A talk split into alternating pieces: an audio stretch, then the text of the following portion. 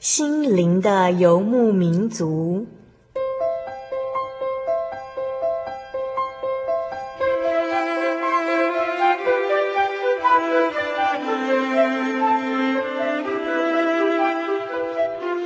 在这个谁都不管谁的后现代社会里，每个人的心灵都是游牧民族。成长的过程就是寻找的过程。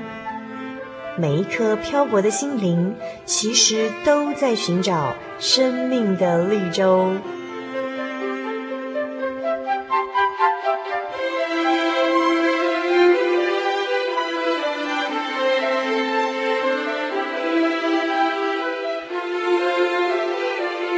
本节目由真耶稣教会台湾总会制作，欢迎收听。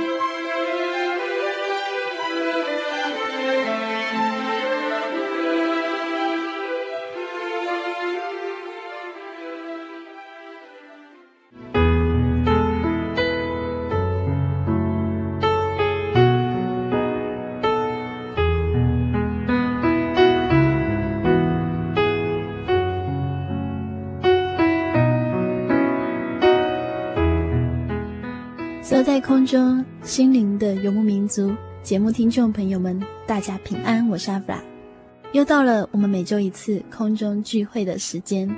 心灵游牧民族十月份邀请的是真耶稣教会大专青年，他们将与我们一起来分享信仰和生活。从小在教会中成长的他们，参与教会各样的工作，也学习在圣经真理上精进自己。如同圣经提摩太前书四章十二节所记载，保罗写给提摩太的期许：不可叫人小看你年轻，总要在言语、行为、爱心、信心、清洁上都做信徒的榜样。然而，塑造他们的家庭也扮演了十分重要的角色。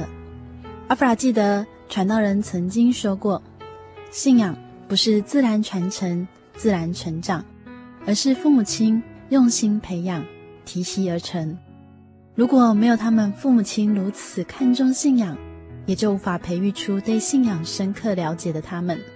在今天六百七十三集访谈开始之前，阿弗拉央要先跟所听众朋友来分享好听的诗歌，歌名是《十架是荣耀》，歌词是这样写的：你曾医治无数的病人。却任凭自己的血流尽，你曾让人从死里复活，却放弃免于死亡阴间。你曾擦干人们的眼泪，却无人分担你的苦痛。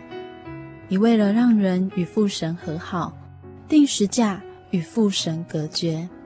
你甘心顺服，成就父神旨意，为罪人打开永生之门。神更将你升为至高。使你得着所有权柄，二，荆棘是冠冕，十架是荣耀，苦难的背后有父神的美意，这样的奥秘谁知道？啊，我要歌颂你，坚定依靠你，求主帮助我顺服你的引导，使你名得着荣耀。你曾一直无数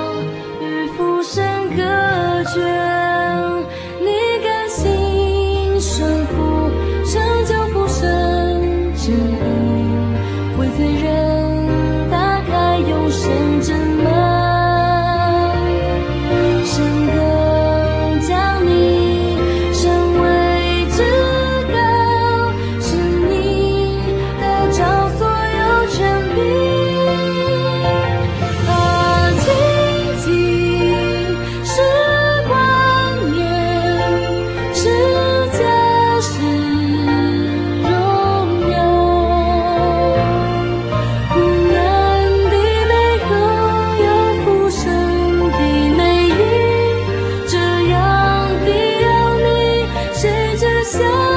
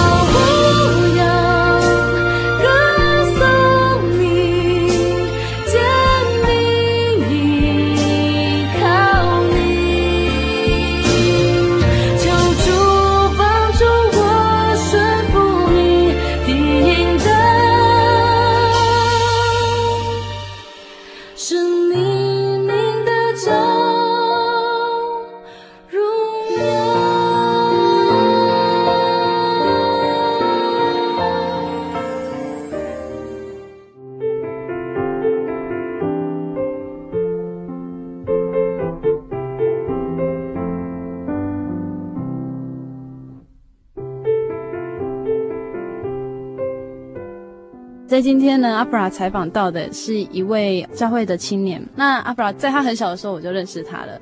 那先请他跟所有听众朋友打个招呼。啊，主持人好，然后各位心灵游牧民族的听众大家好。呃，信德，你现在是几岁？然后正在读书吗？我今年二十二岁，刚从大学毕业。嗯。家庭是怎样来信主的？家族的信仰是从奶奶那边开始的。嗯哼，对，就是奶奶。呃，在结婚之后，然后他整个身体状况相当不好，嗯哼，然后到处求医，到处的求偶像，可是都没办法得到医治。然后后来偶然的机会，然后认识了真耶稣教会，嗯，然后就来听到，听了几次之后，疾病慢慢的就复原了，嗯，然后不药而愈这样。后来就是整个家族就全部一起受洗，就一起归入主的名下。所以你从有印象，应该说你从小就被人家抱去受洗了。对。等到你有印象的时候，你们家就会有一些基督徒应该有的规矩，嗯，譬如说不能拜拜啊。嗯嗯嗯。那你什么时候开始意识到说自己原来是一个基督徒？应该是从幼稚园就已经有了。嗯。对，幼稚园的时候，我们去学校的时候，就是。我们吃饭的时候要默祷，嗯，然后不能吃血的，不能吃拜拜过的。这个点是跟其他的同学是不一样的。你默祷的时候，同学会开你玩笑吗？偶尔会，可是他们也会觉得很新奇，嗯，对，所以其实还好。所以你们班上只有你一个人基督徒？对。哦，你们家是住在哪里？住在嘉义县的潭前村那边。那个是属六合教会。嗯哼，对。你们家算是比较乡下，嗯，那乡下的基督徒多吗？乡下的基督徒不多，嗯，对，所以其实，呃，要传福音其实也不是很容易，嗯，对对对。所以你的同学当中都没有人是刚好都是教会的同班这样？没有。国小的时候听说很爱玩，嗯嗯嗯，怎么样的爱玩？就是小时候是有一点点过动倾向，所以我上课其实坐不下来，静不下来，然后。嗯没办法很专心的听老师讲课，然后下课就是到处跑，到处玩。嗯，然后其实那个时候也会跟同学吵架啊，跟同学打架，甚至骂脏话什么都会。嗯。所以其实小时候是一个很很混乱的一个 对一个国小的时代。会觉得说小时候的个性好像很急躁，很急躁，很没有耐性。嗯，所以在家里也会跟家人起冲突吗？国小还好，因为。蛮怕父母的，嗯，对。可是国高中的时候就会。国小的时候，你们家就我所知，嗯，你们都一直跟阿嬷住在一起，嗯。那阿弗拉接触过阿嬷几次？我觉得阿嬷是一个很有信仰的人，嗯，他就是随时随地他会喜欢去祷告啊，然后读圣经这样。那会影响你们家的生活的形态吗？会。举个例子，就是有一次奶奶就是啊，她买了一些饼干回来，嗯，糖果，然后回来我们家，然后。就我们三个姐弟，我有两个姐姐，然后三个姐弟就就为了那些饼干，然后就吵起来了，然后就吵吵吵，然后奶奶看到了就很生气，然后就把我们大骂一顿，然后就是说圣经说要那个弟兄姐妹要彼此相爱啊，嗯、对，那个时候就是他其实会运用一些圣经的话，然后一直不断的勉励我们，嗯、对。你们除了奶奶会用圣经来教导你们以外，那你们平常在家里会做什么样信仰的活动？呃，家庭信仰的活动，呃，我们家其实算是有一个相当好的信仰习惯，嗯，所以我们从小我们爸妈其实有印象以来，除了台风天，嗯，是那种很大的台风天，除此之外，我们只要教会有聚会，我们都会去参加，嗯，对，就是教会没有停止聚会，你们就不能停，对对对，有有印象以来都没有缺席过，嗯哼，对，然后。除此之外，我们就是教会有时候会安排一些家庭祭坛，也就是说，就是家里与家庭的人自己进行一些读经，然后分享。嗯嗯嗯。那我们家也会就是定期的，或是过年的时候也会一起分享。嗯哼。你小时候也很爱玩嘛，对不对？对。那去教会都要坐很久，然后也不能动来动去，那怎么办？可是如果没有坐在那边的话，嗯、爸爸妈妈会打，对，会回去会骂。嗯，对对对。所以你去教会就会很乖，坐在那里。就还是得坐在那边，有时候可能打瞌睡啊之类的。嗯、哼哼对对对。你不会觉得去聚会很无聊吗？小时候会，小时候会，小时候觉得去聚会就是最快乐，就是聚完会的时候可以跟其他小朋友一起玩。哦。对对对。嗯然后其他时间都一直在忍耐，这样。对，就其他的时间可能就做自己的事情啊，或发呆啊，然后看着圣经打瞌睡这样。嗯，你没有想过说哦，为什么我要信这个信仰？我就留在家里看电视不是很好吗？嗯，也有这样想过啦。对。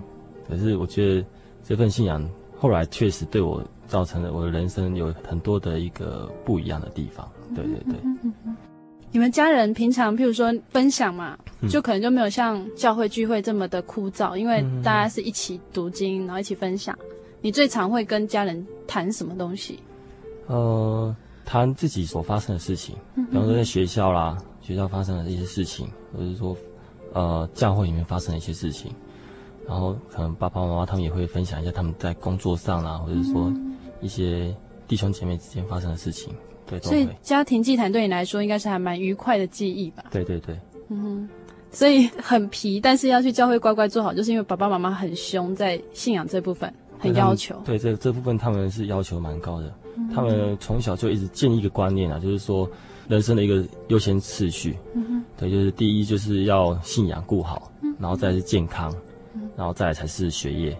所以从小我我爸妈他们从来没有在学业上责备过我。对，他们一直觉得这部分是次要的，信仰才是最重要的事情。所以反而是信仰这部分有被责骂过，这样。对。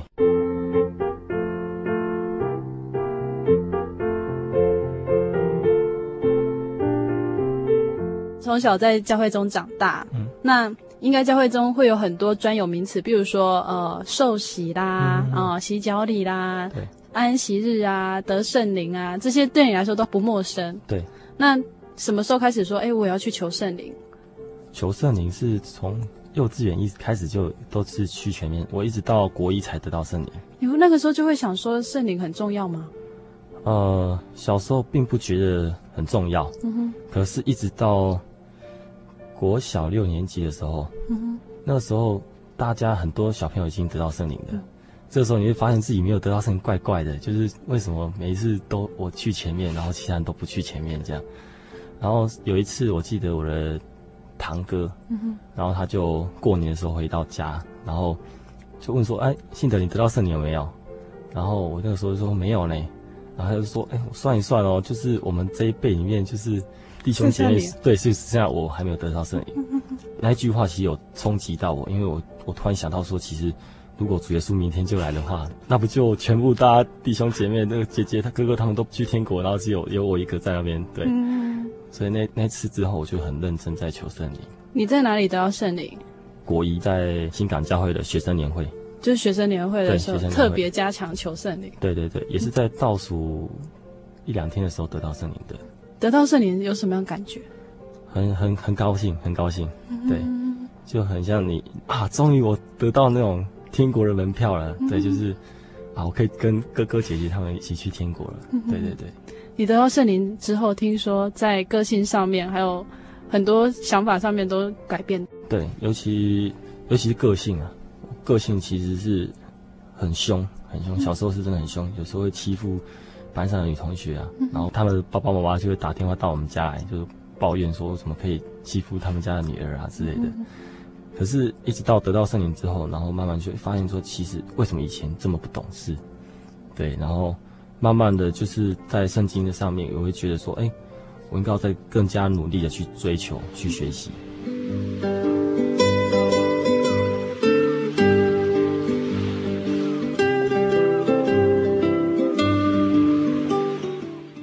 教会有跟你同才，就是年纪相当的朋友吗？呃，有。你们。彼此的信仰的追求的程度类似吗？呃，并没有很类似。所以你们不会彼此谈信仰的话题？比较少，对，比较少。所以你变成说，你要去追求信仰的时候，没有人跟你一起。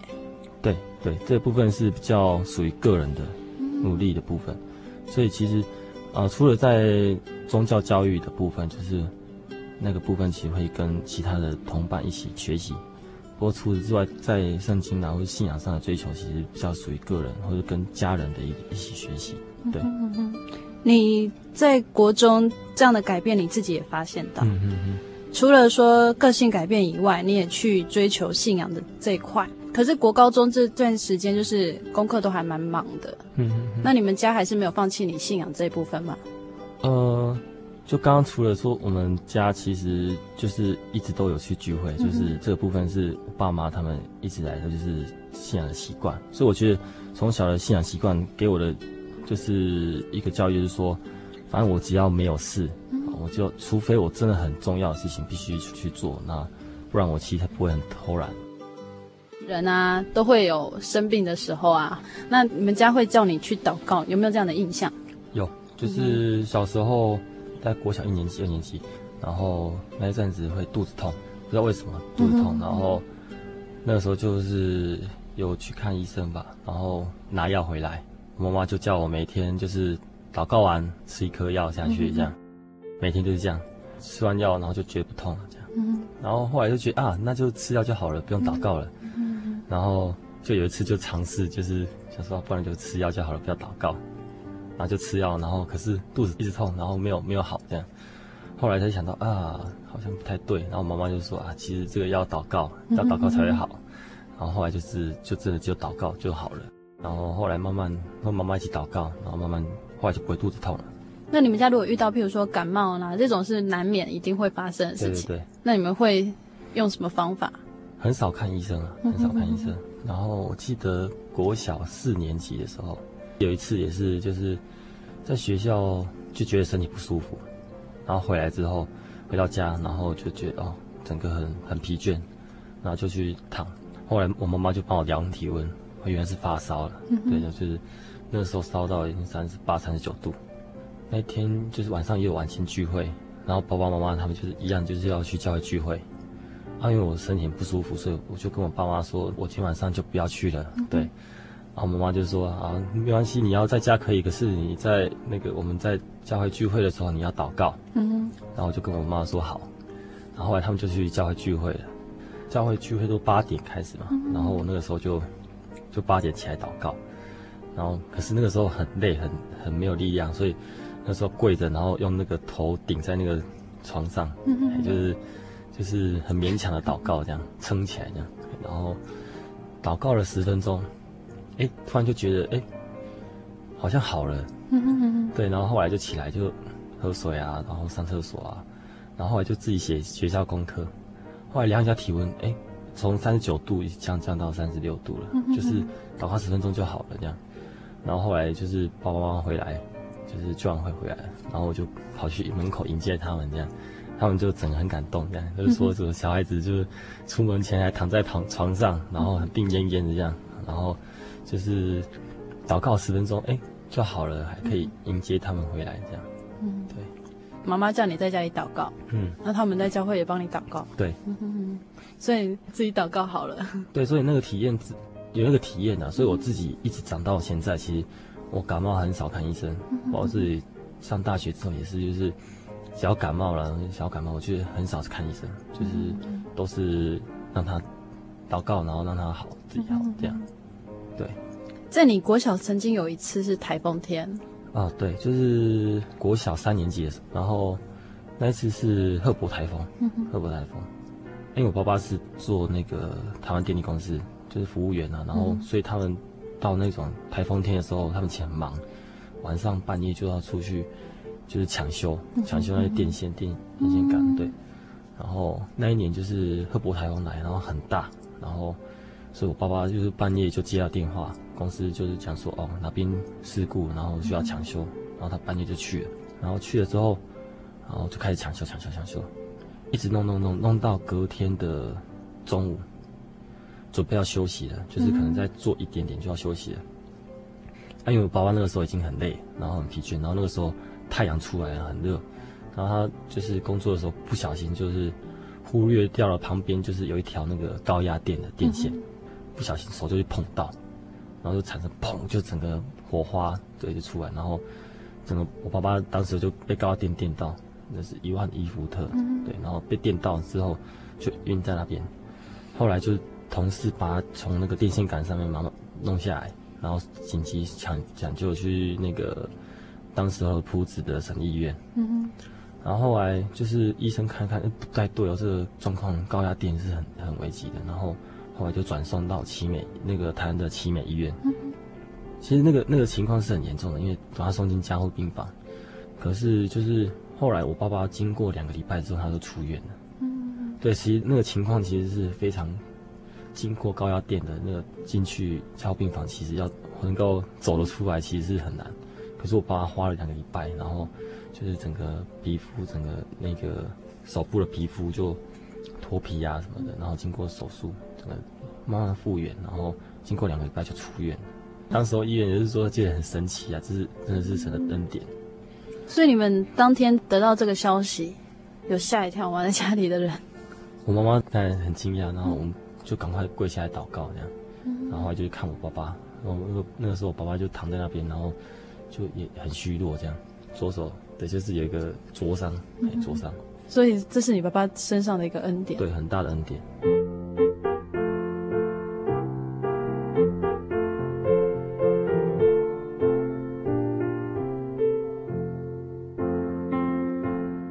在刚刚听到侯信德弟兄呢，跟我们分享了小时候还有家庭的一些恩典。那接下来他先跟我们分享的是他喜爱的诗歌。最近比较喜欢的一首诗歌，在神训班之前，然后很喜欢一首诗歌是赞美诗的两百四十四首，主我愿像你。其实我觉得，就是每一个人其实都有自己的一个软弱，每个人都有不完全的地方。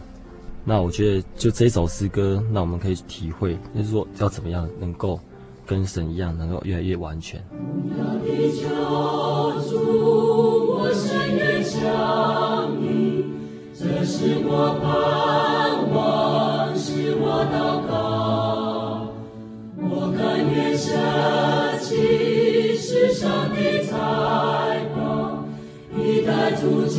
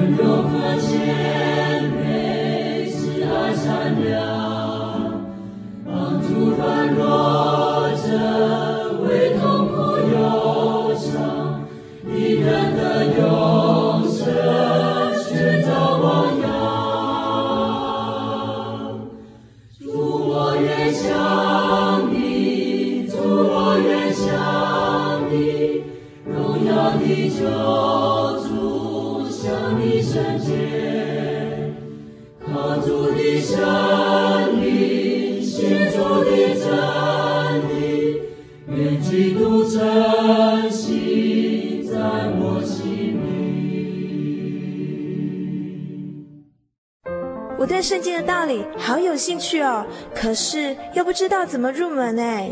你可以参加圣经函授课程啊！真的啊？那怎么报名？只要写下姓名、电话、地址，寄到台中邮政六十六支二十一号信箱，很快的，你就会收到第一课的课程了。赶快去寄吧！嗯，圣经函授课程能循序渐进的引导您更了解耶稣基督的福音，得到生命的滋润和来自信仰的力量。本课程完全免费，欢迎来信台中邮政。六十六支二十一号信箱，请注明参加函授课程。愿神祝福您。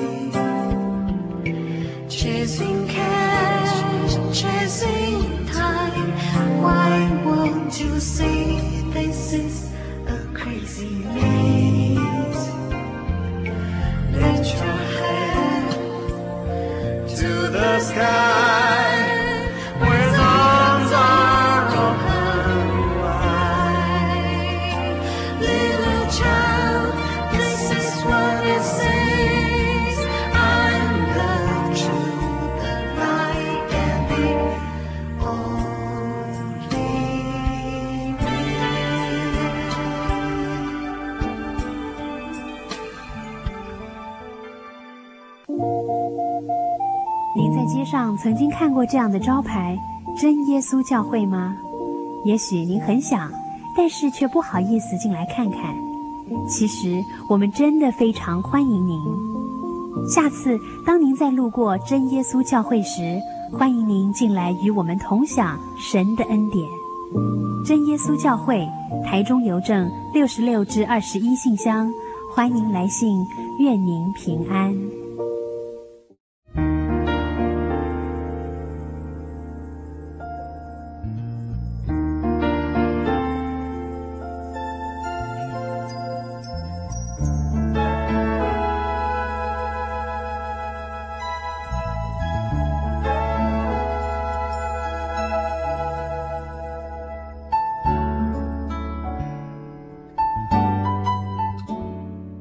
亲爱的听众朋友，欢迎您回到《心灵的游牧民族》，我是阿弗拉。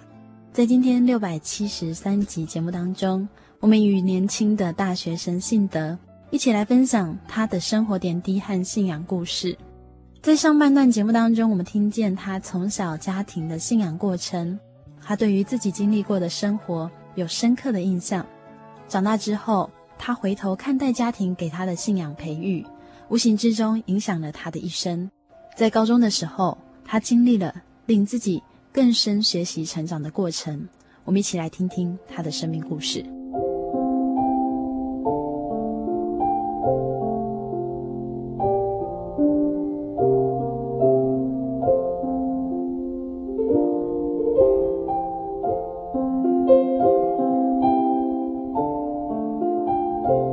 高中的时候发生了一件事情，嗯、是带给你。不管是信仰还是生活，都有很大的冲击。嗯，是奶奶过世，在我高一的开学那一天。对，那那一件事情其实对我冲击很大，是因为我哭了一两个礼拜。嗯。对，因为奶奶对我的就是从小都跟我们一起生活在一起，所以那个时候对我的而言，其实是一个很大的考验。因为，哎，突然一个最重要的亲人，一个信仰的一个长辈突然不见了。嗯。对，就是因为。奶奶很要求信仰这一块，所以你会很习惯说，嗯、呃，信仰这个部分如果遇到什么困难，还有一个人可以求救。对对对。那那个人离开了。对对对。你那个时候心里面会去埋怨神吗？我有一点点，对，会觉得说，为什么神会在这个时间把他带走？为什么不再晚一点点，等我再长大一点点再带他走？对。你都还没有孝敬他这样。对对对。你这样说，你哭了两个礼拜，那怎么去走出来？呃，后来慢慢的就是，后来慢慢发现说，其实神给每一个人的生命都不一样，对，那这是生命真的是一个死亡是一个必经的过程，对，是一个终点啊，所以每一个人都必须经历这一段，所以没有办法逃避。不过蛮感谢神的是，我后来就是慢慢发现，诶，其实奶奶她过世的前两天，前两天她跟我们讲说，哎，主耶稣要接她回去了。后来就是开学那一天，她就真的过世这样。所以其实我们呃家族其实都蛮得到安慰的，因为我们相信奶奶就是已经到天国了。那我们只要在世的时候能够好好的遵守圣经的话语，我们也可以在天国跟她相见。嗯对。所以其实奶奶在生活当中，其实也留下很多很多的见证。嗯，可能是你会觉得很平常啊，很平常的小事情，但是就是在在显出他对信仰的追求。嗯，你有觉得说自己已经追求到那个地步了吗？还没，还没。我觉得这是我一直要努力的部分，因为我觉得他的榜样太很很难做到，因为他就是对神的信心非常大，非常大。他只凡是只要他遇到什么任何事情，他就是祷告。对，不论什么事情就是祷告，所以你会在家里常常看到奶奶在祷告。对，她每天早上起床就是先祷告，嗯、祷告个两个小时，然后再做自己的事情，然后可能中午没事又又祷告一下这样。对，嗯，而且奶奶也年纪很大的时候，也是常常到台湾啊或者是外岛去做见证。对，她跟着那个传道，嗯，到处去各教会去去访问，嗯，然后去呃做见证，嗯，因为她的见证非常多。最有印象的是她的脚，嗯，他脚有一次是，呃，因为我们家以前是做碾米厂，专门在帮人家 KB 那种，嘿嘿嘿嘿，哦，然后是算一个工厂，然后所以那个时候有一些机器在运转的时候，然后我奶奶就是不小心脚被切到，所以那个左脚的样子断掉，嗯，断掉，可是后来祷告之后就接回去，因为当时的医学技术是没办法接回去的。就整个是非常非常神奇，嗯、对，所以那个疤痕我我现在还记得。以那时候的医学医学技术，其实应该是没办法，应该是会坏死。当时候如果没有神的保守，一定会死掉。嗯、对，所以这是你有印象的一个。对对对，最有印象的其中一个。奶奶去世，因为奶奶跟你的感情也很好。对，奶奶很疼你。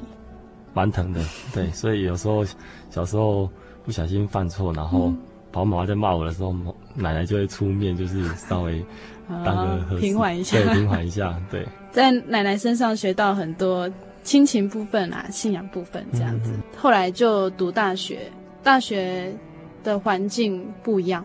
对。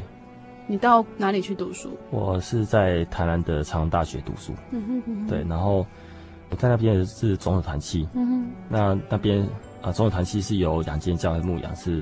归仁教会跟东升教会，嗯、那在长隆大学的时候，较多是住在贵人那边，就是贵人教会有一个学生中心，嗯、然后我就住在那边，然后就在那边聚会。那个环境为什么会带给你冲击啊？呃，因为你一个人离开了自己的家，然后也就是说，呃，在那边没有人会管你，嗯、对，没有父母会管到你，他可能顶多打个电电话问一下，哎，最近怎么样而已。嗯那你可能报告一下，可是其实那那个区块是没有人会管你的，学长姐其实也不太会管你的信仰生活。嗯、对，虽然说我姐姐是也是在台南读书，可是其实也没办法管到很多。对，所以其实那个时候的信仰是必须要靠自己去建立起来。嗯，对对对。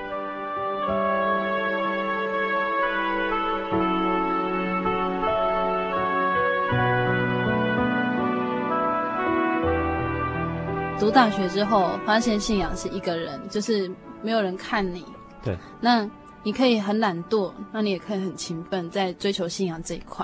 你小时候有一种使命，就是说我要去跟别人传福音嘛？有这样的想法过吗？小时候比较没有，因为我们那边是乡下地方，然后所以其实是周围的邻居都是没有信耶稣的，嗯、所以教会其实乡下地方也对这个部分比较。没那么注重，所以一直长到大学之后，才觉得这个区块真的很重要。你们小时候会觉得说传福音是大人的工作吗？会有一点点是这样想的，嗯、对。可是那你在学校，人家怎么知道你是基督徒呢？哦、呃，在学校的话，就是因为吃饭要默祷嘛，嗯、然后你不能吃血的、啊，不能吃白的，这个部分其实跟人家很不一样。那你有没有因为觉得这样子就邀朋友一起来教会啊之类的？国小、国中、高中都没有，嗯、真的，一直到大学才有。大学为什么会有这样的契机？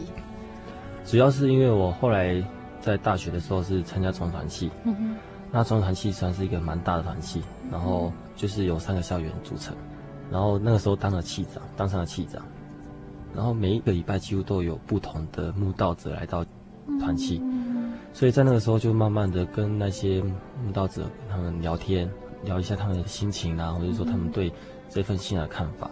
慢慢的就发现说，其实很多人是需要主耶稣的，嗯但我们做的还不够。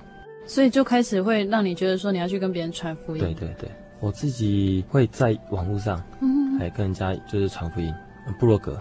部落格，你用部落格，然后就写一些福音的资讯，跟福音相关的事资讯，或者圣经相关、信仰相关的东西，然后跟那些人分享，然后很多人看到了，他可能就问说：“哎，那教会是什么东西？或者说教会有什么活动？或者说耶稣是谁？相关的一些信仰的问题。”有人真的回应你问这个？有有，就是不认识的人。对对对，他们最常问的问题是什么？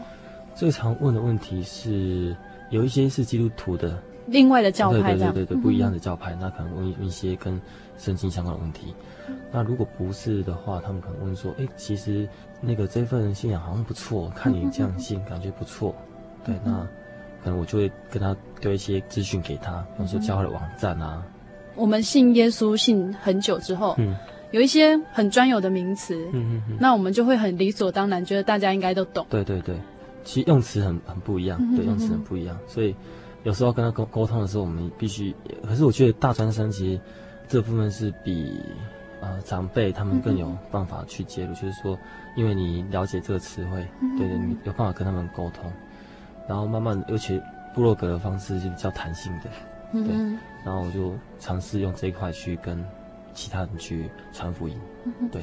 因为我们都知道哈，在真耶稣教会里面还蛮注重讲道聚会的。嗯、哼哼那讲道聚会里面可能会有一些不是那么适合慕道者。对。因为慕道者可能一来他可能听不懂。对对对。所以你的部落格就会变成采取说，你可能是你自己听到分享吗？对，也有是听到分享，嗯、哼哼哼然后也有可能是一些信仰的体验，嗯、哼哼哼然后跟大家分享都有。所以你花心思在这一块嘛？对，然后包括一些参加一些教会的活动啊，我可能就会写一些啊、呃、跟活动相关的一些心情的文字。然后就是借由此去传福音，对对对。然后可能大家如果有兴趣的话，就可以去进行互动这样。可是像教派这么多，嗯、那也很多人是用这种方式来传福音。对。那会不会有一些混淆的部分？有遇过这样的状况？嗯、其实也还好。嗯、对。然后，不过我自己也有写写过一些跟教育有关一些东西。然后就会讲说，呃，其实真耶稣教会哪边跟其他教派是不一样的，有提出相异点，对对对对，才不会看过去好像都是全部都基督教，对对没错，差异性其实蛮大的，对，对对。所以你刚刚有提到说，也也有一些基督徒，就是可能不是真耶稣教会的信徒，对对对，那就针对你讲的东西，他会提出质问，对，然后他可能会，哎，我有 MSN 在上面，嗯、他可能就会加 MSN，、嗯、然后我们就在 MSN 上面就是互相在圣经的部分，然后进行讨论这样。你要去传福音啊，或者是要去解答一些疑难问答。嗯、对，你有办法说每个人问的问题你都答得出来吗？没办法。对对对，不过就是这样，所以我呃接触的时候，呃，发现其实自己很不足。嗯、那你自己发现自己不足，你才会更努力在圣经啊或者信仰上更加的去充实自己。这也是我会参加神训班的一个原因。神训班是真耶稣教会所举办。就是给主内的大专青年，就是真耶稣教会大专青年来参加。对对对，你刚刚提到说，这是你参加神训班一个原因，那另外一个原因是什么？呃，另外一个原因是，我觉得这这边可以呃找到很多的属灵的同伴。对，因为我之前有提过，就是其实，在自己的信仰生活上，就是信仰的路程上，其实是比较孤单的。那我觉得，其实能够在这边找到一些属灵的同伴是很好，跟他们分享自己的信仰，然后彼此在。信仰上互相的勉励、劝勉，这样，然后彼此成长。那就是另外的，就是呃，自己因为在大学的时候，哦，是在贵人教会聚会，贵人教会的负责人他们就会排很多的事工，包括早祷会，包括唱诗祈祷会、翻译，然后还有教育。然后后来就加上自己当上器长，对，所以其实有很多不足的地方。我自己觉得在服饰的事上能希望能够更长进。虽然说有在参加聚会，可是其实聚会它呃能够获得东西是比较片片段，比较没那么系统。所以腾讯班它的课程是比较系统的、有规划的，然后讲员可以很系列性的把他们的东西教导给我们。对，所以这是参加腾讯班比较好的地方。你已经参加三年了，对，第三年。那你每年得到的东西有什么不一样的地方吗？有，有不一样的地方。大一的时候参加一年级，那、嗯、那时候可能就是觉得说，就是纯粹来这呃灵修，然后充实自己的。嗯、然后大大二的时候参加二年级的时候，可能就是说啊，因为自己要接一些施工的，嗯、那可能有一些心智上的调整。到了现在，可能参加第三年的时候，可能就是在思考说，未来自己要怎么样去面对自己的人生。对人生的规划，然后自己未来人生的信仰要怎么去努力？嗯哼，对对对。所以信仰不是说我经过转捩点，或者是说我经过一些考验，我成长之后就可以停下来啊？不行。嗯、对，我觉得信仰不可能停下来的，嗯、因为信仰是没有假期的，嗯、对，不可能放假。对，嗯、所以不管什么时候都要自己不断的去思考，说自己还有没有办法再更上一层楼。嗯，对，所以。不管在哪个人生的阶段，都要不断的去努力，不断的去学习。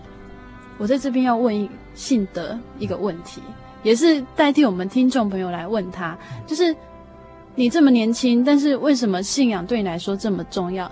这部分其实可以可以讨论到的是我自己家里面的恩典。嗯，我其实从小一直听到长辈他们的恩典，包括自己所体验到的，所以其实这恩典对我来讲是一个。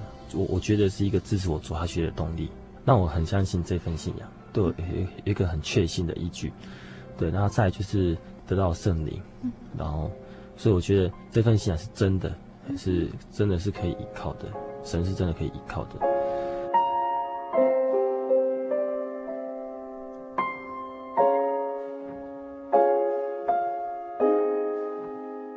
虽然我们知道现在其实社会在改变嘛，嗯、那有一些人他可能工作上面压力很大，他就会去寻找一个心灵上面的慰藉。嗯、那有可他就参加社团，那也有人会觉得信基督教好像还蛮流行的，他就来信。嗯、而是他会觉得说，我去教会或者是我去相信一个信仰，我只是要让我心灵得到慰藉，或者是说他只是像参加一个社团一样，就是我开心去就去，我不开心去就不要去。嗯、那为什么真耶稣教会的信仰给人家感觉是？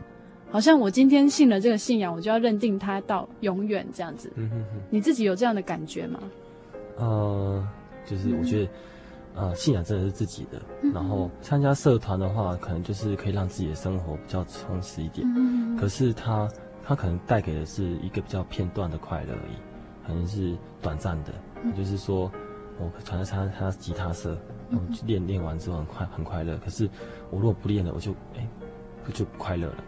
可是我觉得信仰是一个，呃，不一样的地方，就是你你可以心里是从由内而外的一个很不一样的喜乐，所以你可以在每天的生活中去体会到与神的同在，对，有神同跟同在，然后每天呃跟神的一个关系能够很密切。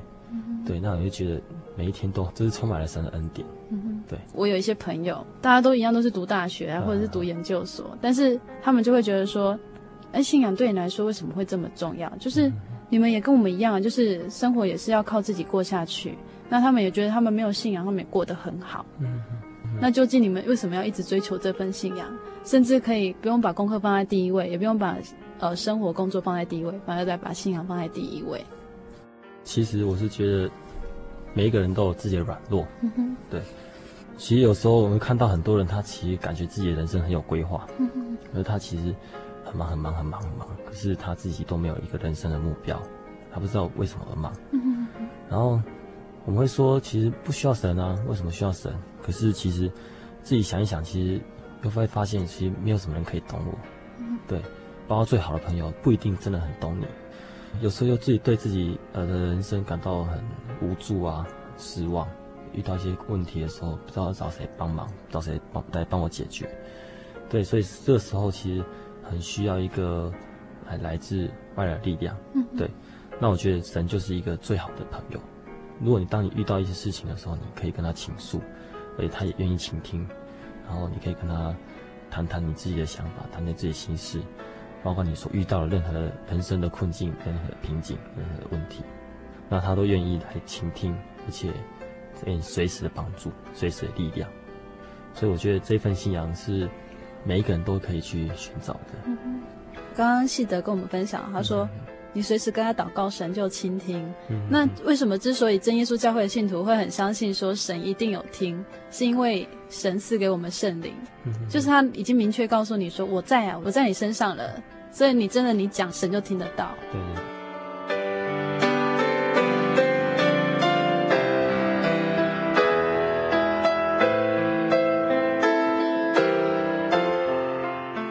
在我们今天其实很开心能够邀请到呃年轻人到我们节目，然后谈他从小的信仰啊，他没有因为这样去怀疑信仰，反而是在信仰当中看到真的有神。他也要跟我们听众朋友来分享他喜欢的圣经章节，跟我们听众朋友做一个信仰上面的互动。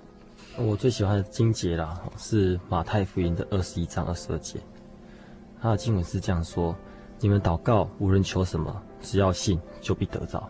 那这个金节其实是我的名字的来源，对，我爸爸就是当初就是要取我名字的时候想很久，然后后来有一天上班的时候，然后突然就翻圣经，然后看到这个金节，然后就打电话给我妈妈，这样，就后来就决定说要取信德，对，就像这个金节所讲的，其实我们祷告的时候，无论求什么，神都会听听我们，然后只要我们肯相信他，就能够得到他所应需要给我们的东西。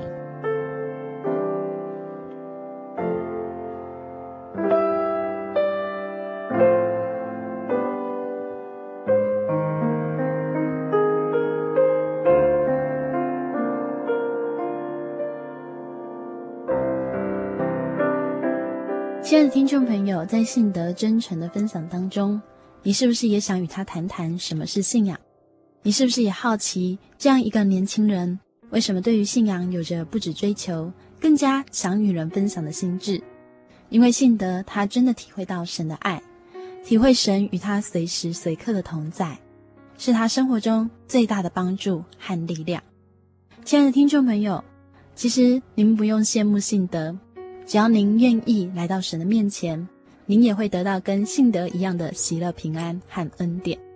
如果您愿意来到真耶稣教会，欢迎您来信询问真耶稣教会资讯，或是上网 joy 点 org 点 tw，joy 点 org 点 tw，也可以来信索取节目 CD、圣经函授课程。来信请寄台中邮政六十六支二十一号信箱，台中邮政六十六支二十一号信箱。传真零四二二四三六九六八，谢谢您收听今天的节目，愿主耶稣祝福您，与您同在。我是阿弗拉，我们下个星期再见喽。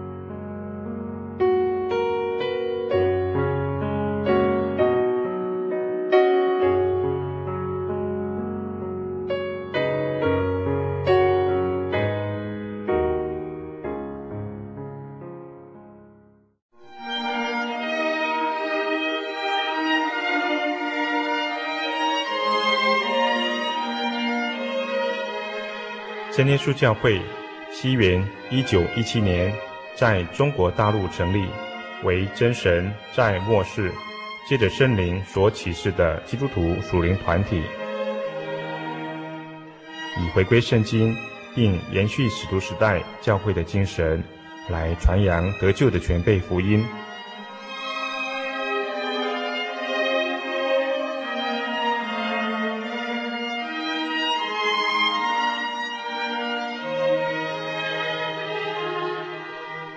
初期的传道工人，在圣灵的带领下，以真理和神迹奇事的彰显，来证实所传的福音，以能亲近耶稣，得着救恩。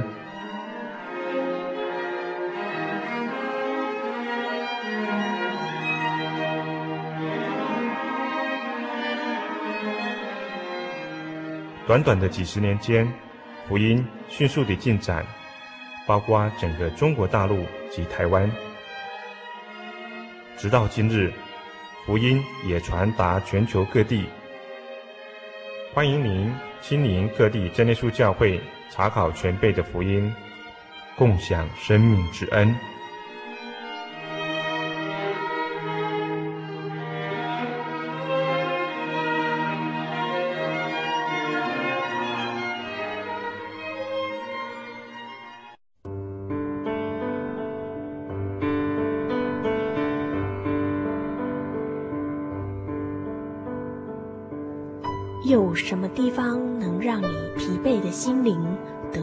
休息？有什么声音能抚慰你面对生活的不安与焦虑？谁能紧牵你的手，一生永不离开？谁能为你擦去眼泪？谁能为你舍弃一切？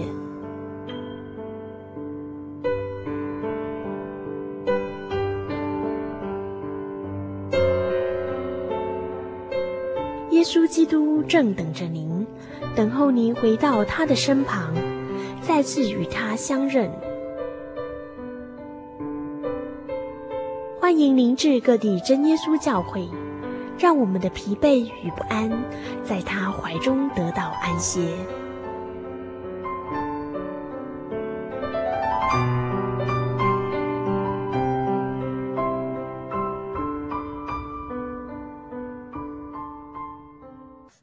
有模样长，亚人有口才，参孙有利赛谷，大卫有击拳，多加与风云战，保罗有学问，玛利亚有香膏，一切都给主使用。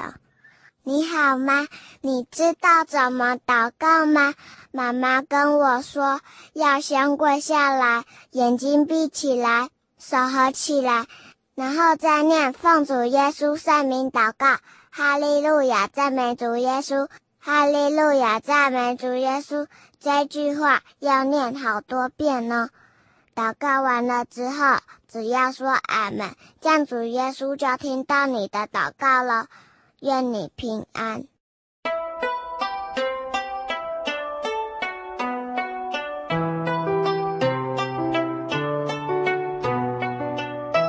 思念洒落了梦里的家乡。风吹来了一朵寂寞的花，流动的城市，流浪的人生。有些人旅行是为了要回家。慈爱的天父永远张开他的双臂等候你，回到耶稣的怀抱，这是你永远的家乡。欢迎来到喜信网络家庭，triple w 点 j o y 点 o r g 点 t w。真耶稣教会为你点亮回家的路。